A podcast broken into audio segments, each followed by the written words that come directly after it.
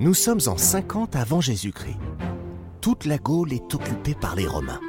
Toute Non Un village peuplé d'irréductibles Gaulois résiste encore et toujours à l'envahisseur.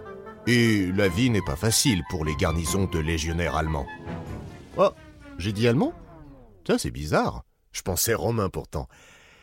Remarque, c'est pas si étonnant que ça quand on y pense. Bah oui, les Allemands sont quand même les fans numéro un d'Astérix dans le monde. Après les Français, bien sûr. Ah, vous l'ignoriez? Bon, bah, c'est parfait.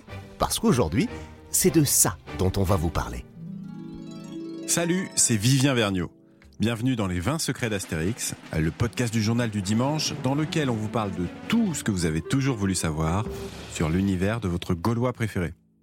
Dans ce nouvel épisode, je vous explique pourquoi nos amis d'Outre-Rhin sont super fans d'Astérix. Ja, genau Astérix a une sacrée cote en Allemagne. Depuis 1968, plus de 125 millions d'exemplaires y ont été vendus un peu moins que pour les éditions francophones, certes, qui décollent à 140 millions, mais tout de même, ça cartonne. En 1974, le magazine Stern déclare même que c'est la meilleure façon de faire parler de la France depuis le Béret et Brigitte Bardot. Depuis, la popularité des irréductibles gaulois n'a pas faibli. En 2020, plus de 760 000 albums en allemand et dans une vingtaine de dialectes régionaux du pays ont trouvé preneur chez nos voisins. Et le prochain album, Astérix et le Griffon, sera tiré là-bas à 1,8 million d'exemplaires. Rien que ça. Enfin, un signe qui ne trompe pas, Playmobil, le géant du jouet allemand, va sortir des figurines d'Astérix et Obélix en 2022. Un sacré succès. D'autant qu'au départ, ce n'était pas gagné. Souvenez-vous, avec Astérix et les Goths, publié en France en 1963, on a frôlé l'incident diplomatique. Lors de sa traduction, l'éditeur de Lupo Moderne, un magazine allemand de l'époque, avait eu le culot de réécrire l'histoire. Astérix et Obélix devenaient des résistants aux envahisseurs américains et communistes, et leur village était situé en Germanie de l'Ouest. Mais Goscinny et Uderzo, très remontés, avaient rapidement mis le haut là. Mais bon, je m'égare là. Revenons à nos teutons. Comment expliquer un tel engouement? Peut-être très simplement. Quand Astérix a vu le jour, les Allemands, qui vivaient en RFA, se sont sans doute identifiés à ce petit village qui résiste encore et toujours aux envahisseurs.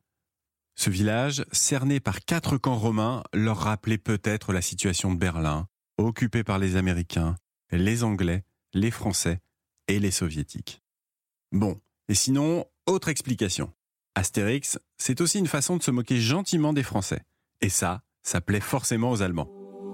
En revanche, de l'autre côté de l'Atlantique, les Américains connaissent beaucoup moins Astérix. Comment expliquer ça? Yes, indeed. Aux États-Unis, Astérix n'a pas la même popularité. Aux grandes dames de Goscinny et Uderzo, tous les deux fans de Walt Disney, de comics et des gags de Laurel et Hardy. Eux qui rêvaient même, en début de carrière, de s'installer outre-Atlantique, n'ont pas réussi à y implanter leur série. Et c'est pas faute d'avoir essayé. La version britannique est sortie aux États-Unis en même temps qu'en Grande-Bretagne, il y a plus de 50 ans. Mais ça ne prend pas.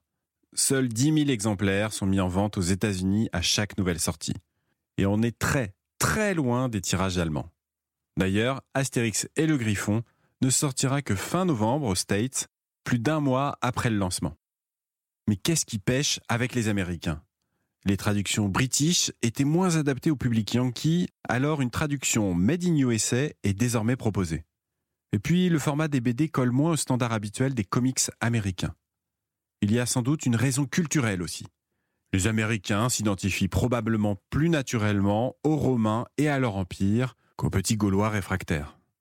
D'une façon générale d'ailleurs, la série marche bien mieux dans les pays qui se sentent proches d'un David résistant à Goliath. Par exemple, les albums se vendent très bien au Québec, en Amérique centrale et en Amérique du Sud.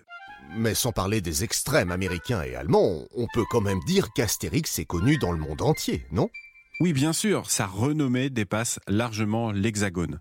Avec 380 millions d'albums écoulés depuis le début des traductions dans 116 langues et dialectes, Astérix est la BD la plus vendue au monde.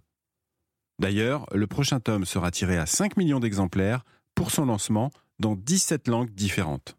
Quand on sait que le premier album, Astérix le Gaulois, avait été tiré à 6000 exemplaires, ça donne le vertige. Ah, et voici le top des pays où la BD cartonne, hors France et Allemagne donc. Il y a le Royaume-Uni, l'Espagne, le Benelux, les pays scandinaves et la Grèce. Il reste, c'est vrai, des territoires à conquérir comme le Japon, la Chine, mais aussi la Russie et les États-Unis, comme on le disait. Mais depuis deux ans, les albums ont une édition américaine avec traduction locale. Et Alain Chabat finit d'adapter le combat des chefs pour une série d'animation 3D disponible sur Netflix. Ce sera en 2023. Les Gaulois n'ont pas dit leur dernier mot, la conquête de l'Ouest n'est pas terminée. Les 20 secrets d'Astérix est un podcast du Journal du Dimanche. C'est une production Europe 1 Studio en partenariat avec les éditions Albert René, une propriété du groupe Lagardère comme le JDD et Europe 1. Pour écouter tous les épisodes, même en Allemagne et aux États-Unis, rendez-vous sur le site du JDD ou sur vos plateformes de téléchargement habituelles. Et puis, n'hésitez pas à nous laisser des étoiles et des commentaires, on vous lira. À demain pour un nouvel épisode.